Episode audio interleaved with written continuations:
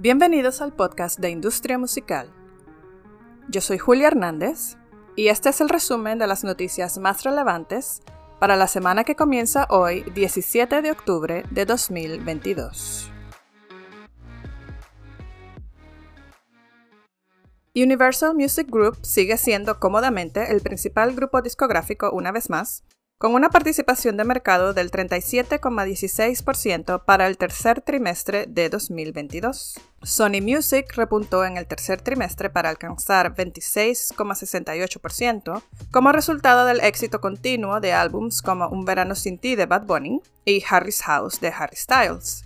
En tercer lugar se ubica Warner Music Group con 19,27% del market share.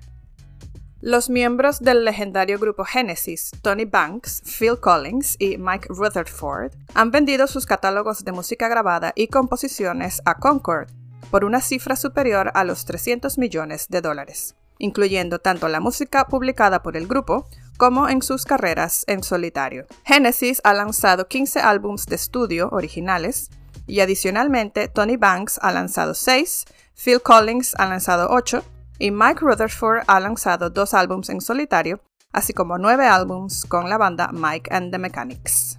Según Universal y Warner, los servicios de streaming reciben 100.000 canciones cada día. El CEO y presidente de Universal Music Group, eh, Sir Lucian Grange, y el CEO saliente de Warner Music Group, Steve Cooper, han dicho públicamente que actualmente se están subiendo 100.000 canciones a los servicios de streaming cada día. Es bastante claro que el contexto detrás de estas declaraciones es describir un panorama en el que cada vez es más difícil irrumpir dentro de la industria de la música, debido a una competencia que parece insuperable y que es necesario contar con el apoyo y la experiencia de una discográfica si se busca el éxito.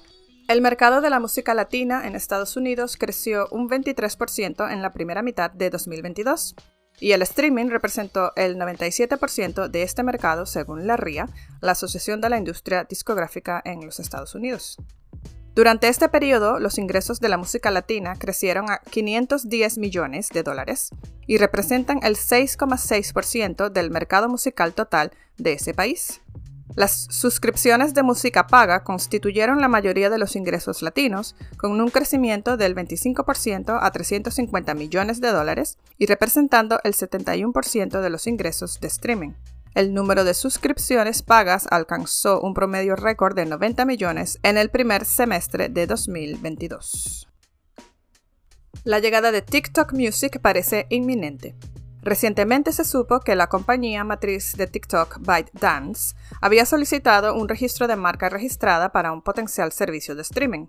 Más recientemente se han publicado ofertas de trabajo en TikTok enfocadas en el desarrollo de este servicio, así como también se han avistado cuentas de Twitter oficiales para TikTok Music en mercados como Malasia, Australia y Nueva Zelanda, Latam, Singapur y Asia. La más reciente pista de un lanzamiento inminente de un servicio de streaming de TikTok es que ByteDance ha estado en conversaciones con las principales discográficas para una ampliación de los territorios en los que opera su actual plataforma de streaming Rezo, la cual hasta la fecha solo está disponible en Brasil, Indonesia y la India. Y para finalizar, BMI, la Sociedad de Recaudación de Derechos de Canciones en los Estados Unidos, ha anunciado planes de pasar de operar en un modelo comercial sin fines de lucro a un modelo con fines de lucro.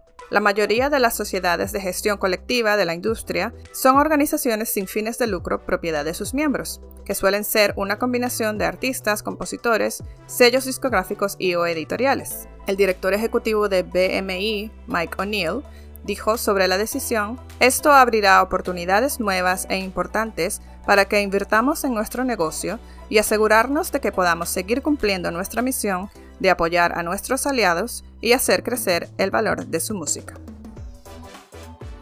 Recuerda que para ampliar estas noticias y muchas más puedes visitar nuestra web industriamusical.com, seguirnos en todas las redes sociales y suscribirte a este podcast en tu plataforma favorita.